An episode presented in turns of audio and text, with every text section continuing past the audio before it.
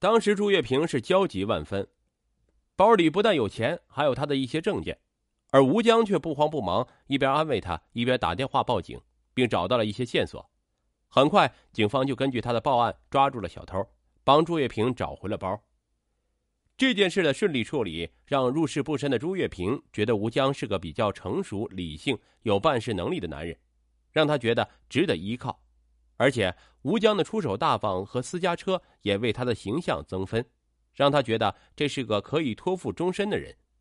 于是朱月平高兴的一把抱住吴江。听着朱月平激动的心跳，吴江异常高兴。但正式交往之后，两人之间矛盾不断。朱月平是家里的独生女，她的家庭条件其实比吴江家的真实条件还要优越一些，从小也是把她当成掌上明珠来宠爱，要什么买什么，什么好给什么，这让朱月平的物质需求变得比较高，花起钱来总是大手大脚，追求时尚，喜欢消费，而且在朱月平的心里，他认为自己是个漂亮女生，外出消费当然都应该由男友买单。吴江平时在他面前吹嘘惯了，让他误以为吴江是个富二代。就在交往的这个暑假里，吴江才感到自己囊中羞涩。买车之前，父亲每个月给他打六百元的生活费，他一个在校学生也用不了那么多，每月还能省下来二百元左右。到这个暑假前，吴江一共攒了两千多元。而与朱月平谈恋爱后，两个人整天上饭店、去宾馆、逛商场，全由他一个人买单。一个月下来就把存款花完了，他不敢告诉父亲，因为靠工资生活的父亲自己过得十分节约，给他买富康车的钱是积攒了几年的收入车。吴江不想让父亲认为自己变成了花花公子，为了接着维持与朱月平的恋爱关系，他向奶奶开口借了一千元钱，才没在朱月平面前丢面子。当时吴江并没有把自己和朱月平之间的感情看成是长久关系。他觉得朱月平热情开放，只想跟他拥有一段短时间的激情，因此对他的高消费睁一只眼闭一只眼，打算开学之后就分手。开学后，朱月平主动疏远了他，经常跟其他朋友一起外出蹦迪聚会，有时到很晚才回家。吴江发现后，两人大吵一架，都提出了分手。而分手之后，吴江才感到自己根本离不开朱月平，只要一闭眼。过往的一幕幕就浮现在他眼前，他的笑脸，他的说话，他的欢乐，都让他倍加怀念。失恋的痛苦让吴江深受煎熬。就在此时，朱月平主动发来一个道歉短信，两人和好了。失而复得的感情让吴江格外珍惜，他在内心发誓自己再也不让朱月平从身边离开了。可自己拿什么来拴牢女友呢？他认为，从这两个月的交往过程来看。朱月平比较物质，只能接着在朱月平面前充大款，就能牢固二人的恋爱关系。而做到这一点，靠自己六百元生活费是远远不够的。此后，为了满足女友的物质需求，吴江又向同学和老师们陆续借了六千多元钱。与吴江相处久了，朱月平也渐渐产生了不满，他怀疑吴江是个假的富二代，家庭条件还比不上他呢，性格又内向。没有多少可取之处。正当二人的感情不断经受考验的时候，又发生了一次重大危机。二零一五年十月，朱月平发现自己有了身孕，他还是个在校生，遇到这种事情手足无措，赶紧让吴江帮他想办法。吴江也吓了一跳，二人商量后决定找医院堕胎，但吴江已经负债累累，也不好意思再跟同学借钱。索性到二手车市场把自己的富康车卖了六万元，用来做堕胎手术和还债。手术后，吴江觉得愧对朱月平，一心想要补偿他。还过债后，他手里还有点钱，就用来带朱月平出去玩和购买各种高档衣物。朱月平并不知道吴江卖车的事儿，但当他发现吴江没车以后，态度就变得有些冷漠。每次吴江约他出去玩，他总是推三阻四，说自己太累了。吴江敏感的察觉到了他的变化，赶紧又用卖车的钱去租了辆车。就这样，这两个本该在校好好读书的年轻人，却过着与其他大学生极为不同的高消费生活。不久后，吴江父亲也发现儿子的车没了，在找吴江问过情况后，他出了六万元把富康车给赎了回来。短短几个月的时间，就在女友身上花了几万块钱，让吴江的心态发生了极大变化。一方面，他看到父亲、奶奶过着节俭的生活，而自己却用家人省下来的钱给女友高消费买单，内心深感惭愧。另一方面，他也不敢过于干涉朱月平的生活方式，怕朱月平为此离开他，因为朱月平常说，女孩子就是要找一个有钱的老公，你要是连我正常的生活需要都满足不了，我们就不要交往了。他认为吴江心中任何想让他降低生活品质的想法都是可笑的。年轻的他本来就有选择的权利，除了吴江外，他也有其他仰慕者。既无法解决自己的经济困境来取悦和满足女友，又离不开这个既让他爱又让他恨的女友，纠结中的吴江变得格外暴躁易怒。他卖了自己的所有值钱的东西，生活越来越捉襟见肘。为了找到解决办法，吴江决定买彩票来碰碰运气。可彩票买了不少期，却一期也没有中到，欠债倒越来越多。有时候他甚至不得不开口向女友借钱。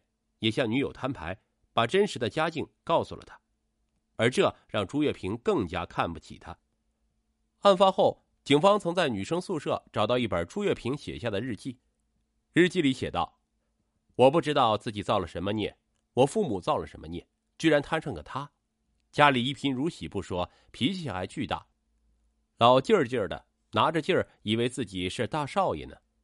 他欺骗了我许多。”在交往伊始，唯一就是把他家吹嘘的多好多好，其实呢还不如我家呢。他编谎话可真是有一套啊！从这事之后，我心里就结了疙瘩，瞧不起他，讨厌他。今天他跟我说，除了卖车那六万元，他爸就没钱了。一看他爸那样就穷酸，还学人家找什么小老婆，还又怀孕了。他也一点气质都没有，还特女人。这些天老管我借钱，五百、二百。六十，除了二百，其他都没还。他身上真没有可取之处，让我买了半天的彩票，净花钱了，一份都没中。他总觉得他特能。再说他更过分的事儿，他扇了我两个嘴巴子，而且特重，还说什么替我妈抽的，掐了我两次脖子，第二次尤为严重，眼前一片黑了，后怕。他要不松手，我就真……我的脸已经肿了，耳朵嗡嗡。你凭什么？你他妈算什么东西？此时的吴江已经开始有了暴力倾向，而朱月平却仍然没和他分手。那是因为吴江又开始吹嘘起自己的京房。他跟朱月平说，他爸爸在广渠门有一套房子闲置着，将来是留给他的。当时那里的房价已经一万多了，一套房子价值上百万元，无形中增加了吴江的身价。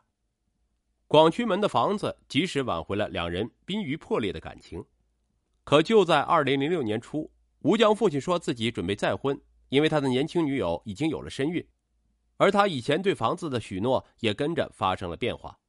对父亲人到中年能找到伴侣，吴江其实还比较高兴，可朱月平一听感到十分不满，认为吴江父亲再婚后房子很可能落不到吴江的名下，而他自己将来的婚房也就落空了。他大哭大闹的说道：“以后这房子肯定给不了你，将来你爸肯定不会疼你，这明摆着是欺负你。你这人怎么这么窝囊啊？”看到女友的眼泪，吴江硬着头皮回家向父亲讨要房子，父子俩大吵一架，吴江却还是没能争来房子。此后，争房一事成了吴江和朱月平之间的心结，只要一提起房，朱月平就会怒火万丈，不依不饶。认为吴江以前的许愿吹嘘都是欺骗他的。看到男友战斗力太差，朱月平开始自己主动张罗。二零零六年四月八日，他让吴江开车带自己去宜家家具城买了不少东西，准备二人搬进广渠门房子同居，先牢牢的占住那套房，不让男友的继母搬进来。晚上八点多，吴江把车停在经济管理学院旁边，和朱月平坐在车里聊天。朱月平突然决定当晚就去看房。说道：“我是怕夜长梦多，你先把钥匙拿到手，我们搬进去，你爸爸就不能怎么你了。不然你爸爸给你找个小妈，以后给你生个小弟，这房子哪有你什么事儿啊？”他的喋喋不休让吴江心烦意乱。当时两人正在衣冠不整的亲热，朱月平却一个劲儿的提房子，甚至要吴江你快点完事儿去看房。长期积累的压抑情绪让吴江一下子失控了，他竟像朱月平日记里记的那样，再次伸手死死掐住了他的脖子。与前一次不同，他一直没有停手，直到朱月平彻底停止了呼吸。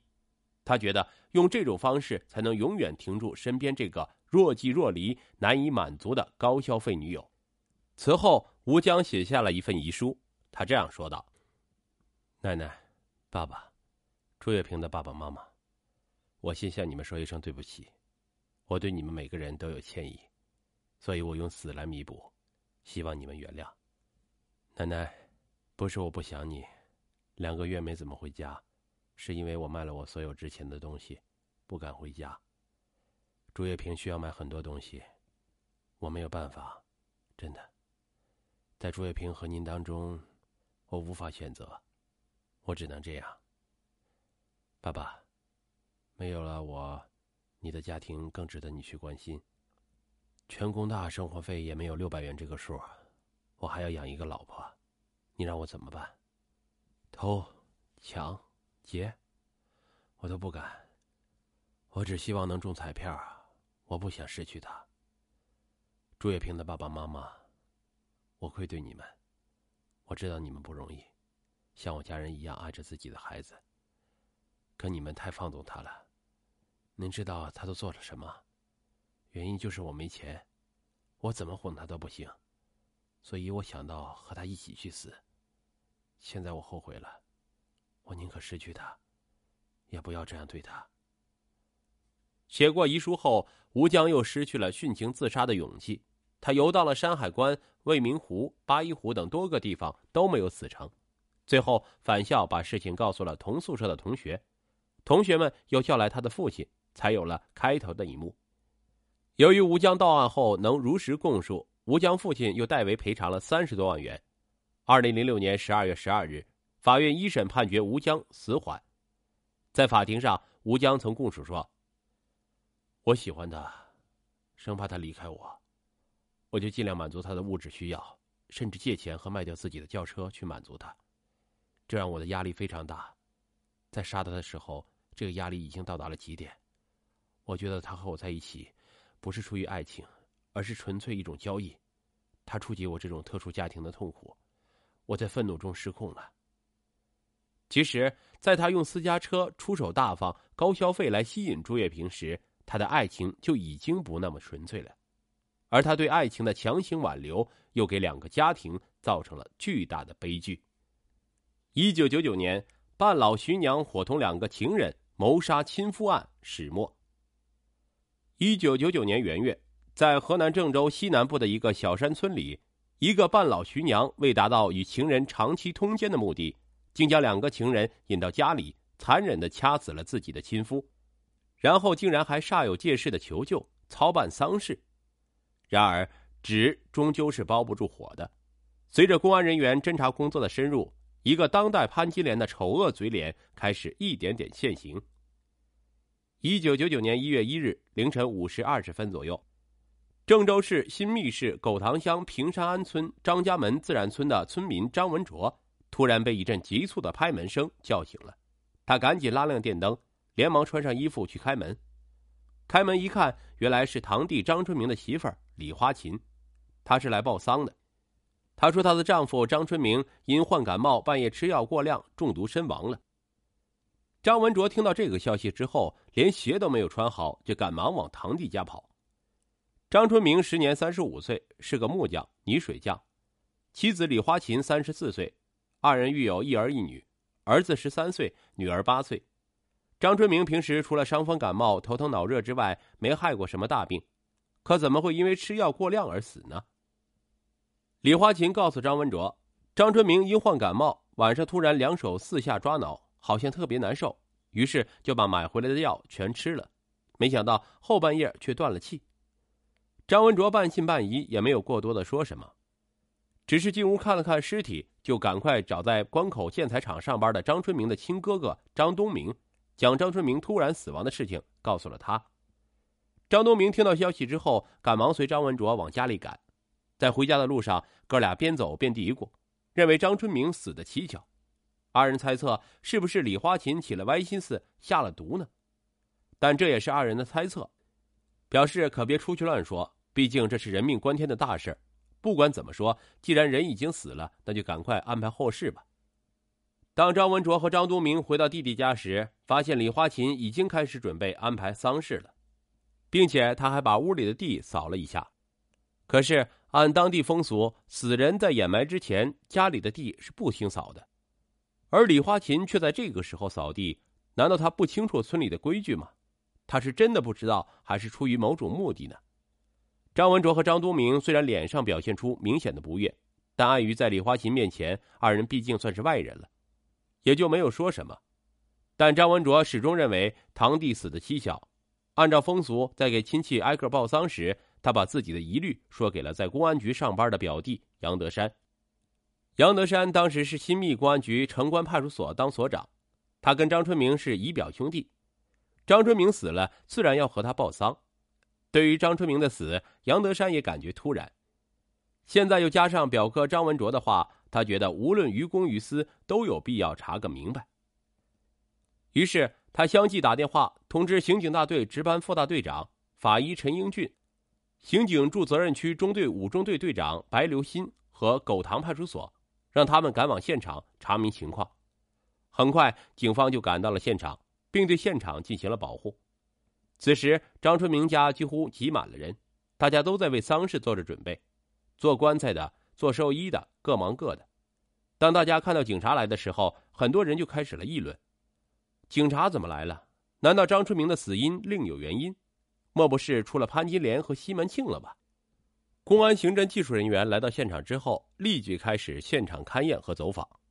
经过现场勘查，发现张家是个当地普通的农家小院，坐北朝南，三间砖灰结构的平房。张春明沉尸在东耳房床上，只穿一条短裤。显然是在睡觉时死的，尸体已经开始出现尸僵和尸斑，但体温尚存。